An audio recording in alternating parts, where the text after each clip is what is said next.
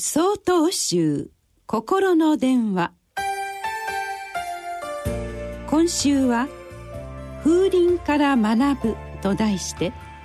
福島県法寿寺中野航海さんのお話です。今年も暑い夏がやってまいりました。強い日差しが照りつける中外を出歩くと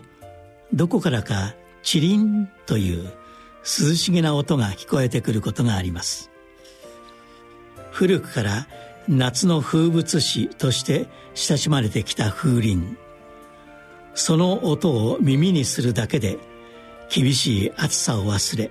涼を感じることができるという方も多いのではないでしょうか。風鈴というものは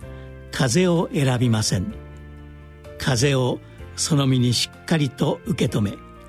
いつもと変わらぬ涼しげな音を私たちのもとへ届けてくれます。どのような風であったとしても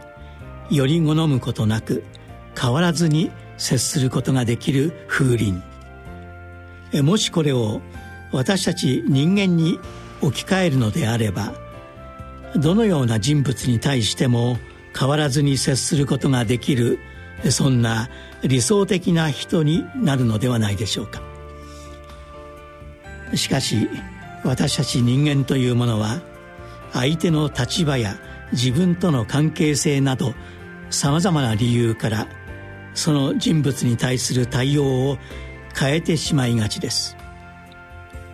親切にしたり意地悪をしてしまったり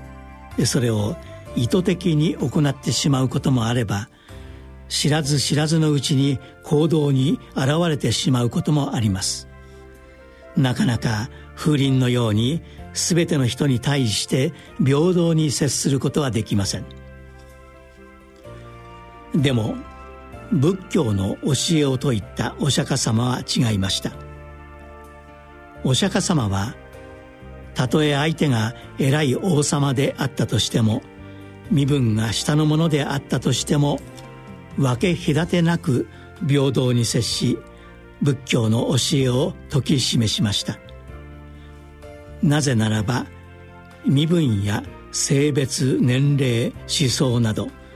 普段私たちが相手のことを判断するために必要な価値観や観念にとらわれることがなかったからです。相手の表面見える部分だけにとらわれない。それこそがあらゆる人に対して平等に分け隔てなく接することができるようになるための第一歩なのです。8月1日よりお話が変わります。